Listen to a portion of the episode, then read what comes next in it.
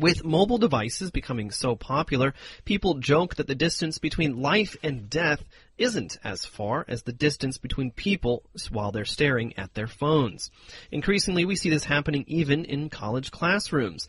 To combat this rising tide of inattention, the management department of the Luoyang Institute of Engineering has taken matters into their own hands.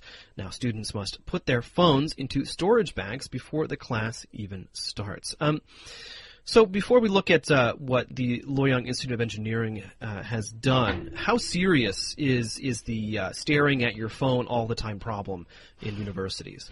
Um, I'm not sure this is so different from way back in the day when Grandma Amy was in university and we used to do crossword puzzles and play Sudoku. Sudoku. You know, I think it's exactly Or- the same or thing. Or doodle. I used to doodle a lot. You used to doodle? Okay. Uh, well, Not I think diddle, but doodle. Oh God. I think everybody, like college students, always, you know, find a way to screw around with your time in class. Whether it's, you know, now you just have a, a perfect device that helps you do it. Yeah, totally. I think people daydream. They, well, college students, they just don't really want to just focus on the books anymore, since that's what you've been doing all your life in China, I guess. But isn't but isn't the point of going to university and going into the classroom to to pay attention? I mean, you're paying for it, right? Totally, but a lot of the times when you are, you know, just imagine you in the shoes of a college student.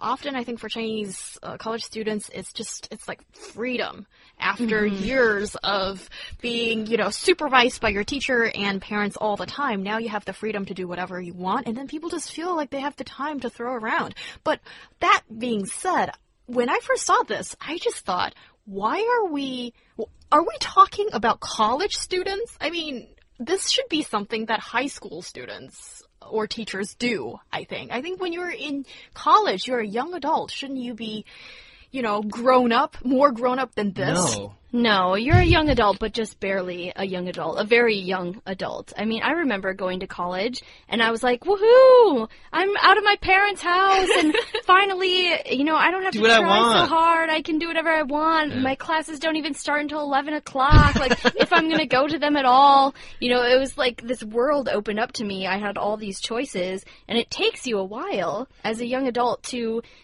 be disciplined enough to choose the best thing for yourself. Well, also, I think it's a little bit different in terms of Chinese culture, especially with the relationship to technology. Uh, it does seem that, in general, compared to the U.S., uh, these new newer technologies get picked up really, really quickly.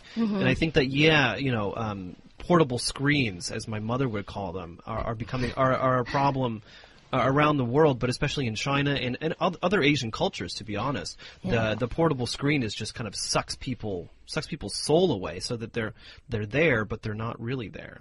But it's still, you know, the young adult that's, you know, getting their hands onto the device in the first place and allowing themselves to get sucked blame, into it. So blame the parents. Don't don't buy the phone, right? Well, I mean, I I would tend to agree with John. I think that the, this is much more of a technology focused uh, culture than back in the states. And i at home, you know, we have we have like come up with some social rules about when Right. it's acceptable to use your iPad or your iPhone or whatever. And so we know that when you go into a movie, you shut your phone off. When you go into class, you shut your phone off, you know, or at least you put it on silent so the teacher doesn't catch you playing Right. games. Exactly. Yeah, but do but do students actually do shut their phone off in American classrooms? I kind of doubt that. They put them on silent, I think. Well, I don't know. I mean, it's been I mean, it's been so long.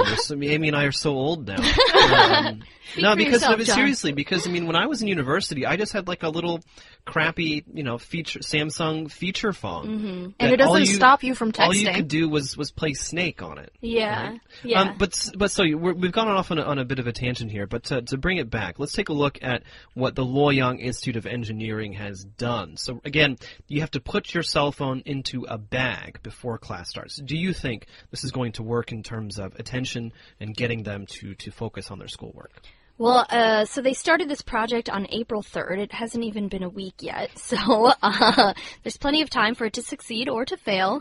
Uh, but basically, the idea is that they bought a big, like, you know, I, I imagine like a shoe storage kind of thing, and then you each get a pocket, and you stick your phone in the pocket at the beginning of class, and you can get it back at the end of class. But basically, you have to voluntarily surrender your phone during class time. So do you have to? I think if people who are willing to do so can Yeah, I mean, you have it just done. hide it, right? Yeah, Yeah, yeah. yeah. So I guess for those already pretty disciplined, I would say, to be willing to give up their uh, phone during class, then they can do it. I think that is a good way to just uh, physically keep it away from you. Then you kind of have to focus on whatever you should be doing. But that doesn't always work Yeah. because for those who want to daydream, I don't think putting your w- phone away will stop you. Well, I mean, it seems to me that the, the person in charge of instituting this this uh, this new scheme has said that, that most of the students in the classrooms now voluntarily give it up, and they are reporting actually um, better efficiency in terms in terms of studying. So,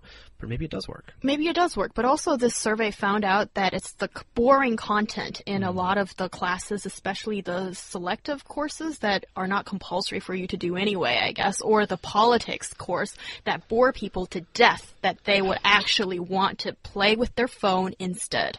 Yeah, I, de- I, I think that there's something to it. If people voluntarily give up their phone, they're going to do better in class, but it has to be their choice. Okay, so so very very quick, yes or no? Should we destroy all technology? No. No! All right, well there you go. Oh, Well, we have to learn to live with it then. That's it for the edition of Roundtable. Thank you so much for listening. You can always join our discussion on the forum by logging on to CRIEZ FM. We're also on Sina Weibo. We are Qingsong Tiaopin, and don't forget we're